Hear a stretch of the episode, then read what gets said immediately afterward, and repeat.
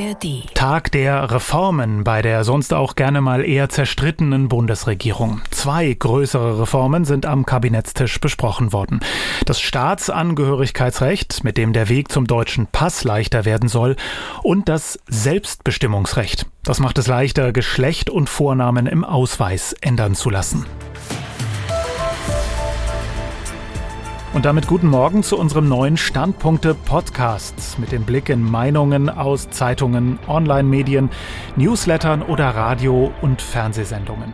Und immer mal wieder mit Meinungen von exklusiven Gastautorinnen und Gastautoren. Tag 1, die erste Ausgabe, los geht's.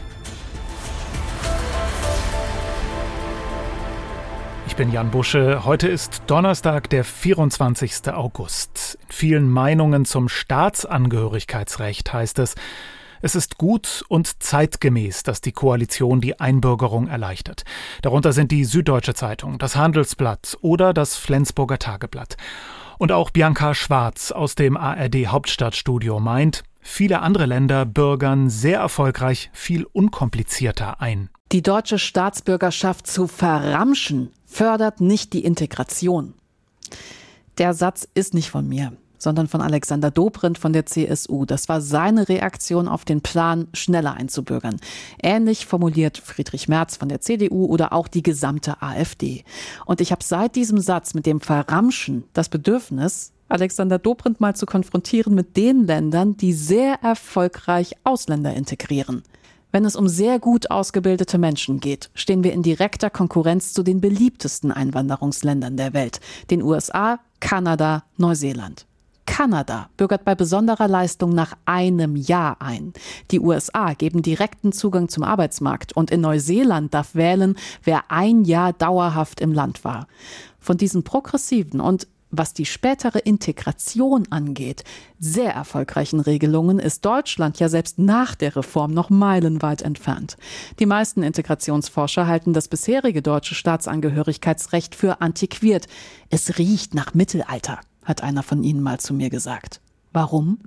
Weil Deutschland selbst im europäischen Vergleich noch weit hinterherhinkt. Frankreich, Schweden oder die Niederlande bürgern nach fünf statt acht Jahren ein, Polen sogar schon nach drei die deutsche Staatsbürgerschaft zu erhalten. Das muss einen Wert haben, selbstverständlich. Es ist das klarste Bekenntnis zu unserem Land. Aber den kann man doch nicht daran bemessen, wie lange jemand auf der Warteliste steht.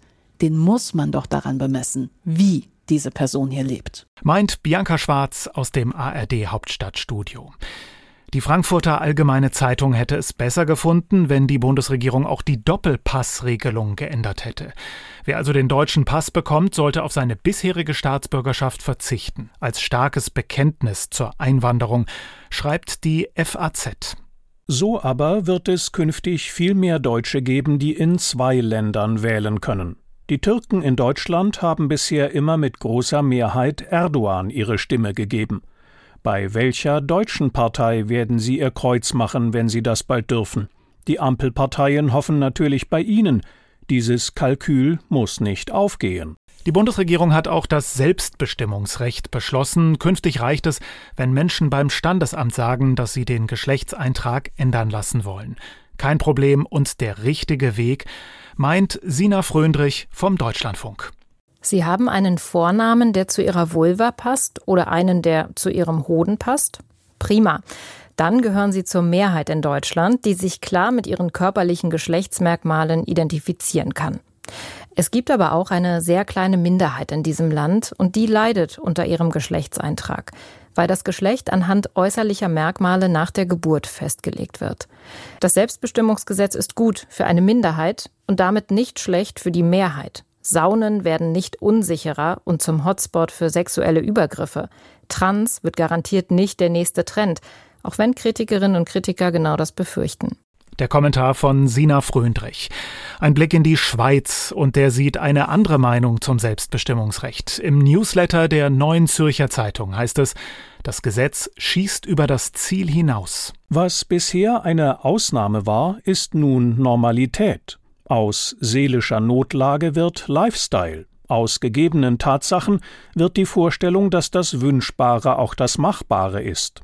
Aus dem Wunsch einer Minderheit wird ein Gesetz über die richtige Sicht der Welt für alle. Spiegel Online lobt, dass es sich die Bundesregierung nicht leicht gemacht hat mit dem Selbstbestimmungsrecht, dass sie immer neue Entwürfe vorgelegt hat, in denen alle möglichen Missbrauchsszenarien durchgespielt wurden. In diesem Fall sind Zögern und Zaudern und selbst Zwist keine Argumente gegen die Ampel, sondern für sie, weil man es sich nicht einfach machen sollte, wenn es nicht einfach ist. Was für die einen eine Utopie ist, das ist für die anderen eine Angstvorstellung, die ungeheure Abwehrreaktionen hervorruft, denn wo keine Grenzen sind, da ist auch kein Halt. Und zum Schluss haben wir im Standpunkte-Podcast Hendrik Brandt exklusiv nach seiner Meinung gefragt. Er ist Chefredakteur in der Matzak Mediengruppe Hannover. Hendrik Brandt findet, gut, dass das alte Gesetz nun abgelöst wird. Er appelliert aber auch an die Ampel. Bei Licht betrachtet ist es ein Skandal. Seit mehr als 40 Jahren gibt es in diesem Land ein Gesetz, von dem unser Verfassungsgericht klar sagt, dass es dem Grundgesetz widerspricht. Da es aber um eine winzige Minderheit in der Republik geht, hat es in Wahrheit kaum jemanden interessiert. Deshalb ist es erstmal gut, dass die Ampelregierung das alte diskriminierende transsexuellen Gesetz kassieren und durch ein zeitgemäßes Selbstbestimmungsrecht ersetzen will. Da werden Sachverhalte neu geregelt, die den betroffenen Menschen viel Nerverei, peinsame Fragen und damit schlicht Leid ersparen. Dass mit dem Gesetz am Ende alle Seiten wieder einmal nicht so ganz zufrieden sind, macht nichts, es spricht für die Ausgewogenheit der Gesetzespläne. Liberalität und vernünftige Sicherheitsregelungen kommen hier sinnvoll zusammen. Im Grunde ja kaum zu glauben, dass dies in der Ampel gelingt und das noch im trauten Verbund von Grünen und FDP. Die Koalition kann es also noch. Und sie wird sich sicher auch bei ähnlichen Fragen einigen, wenn es etwa um die Staatsangehörigkeit geht oder die Frage, wie künftig der Nachname festgelegt wird und wie oft man ihn eigentlich ändern kann. Das alles ist mehr als Gedöns, wie es Gerhard Schröder einst genannt hat, aber eben auch nicht der Mittelpunkt im Alltagsleben. Das Land hat einen guten Schwung größerer Sorgen und ein Recht darauf, dass ihre Regierung sich ihrer mit ähnlichem Ernst und ähnlicher Entscheidungsfähigkeit annimmt. Am besten schnell. Hendrik Brandt, unser Gastautor heute früh in den ganz neuen Standpunkten. Und diesen Podcast gibt es täglich, jeden Morgen neu. Abonniert uns also, zum Beispiel in der ARD Audiothek. Wir sind morgen wieder da. Tschüss, habt einen schönen Donnerstag. Ein Podcast von NDR Info.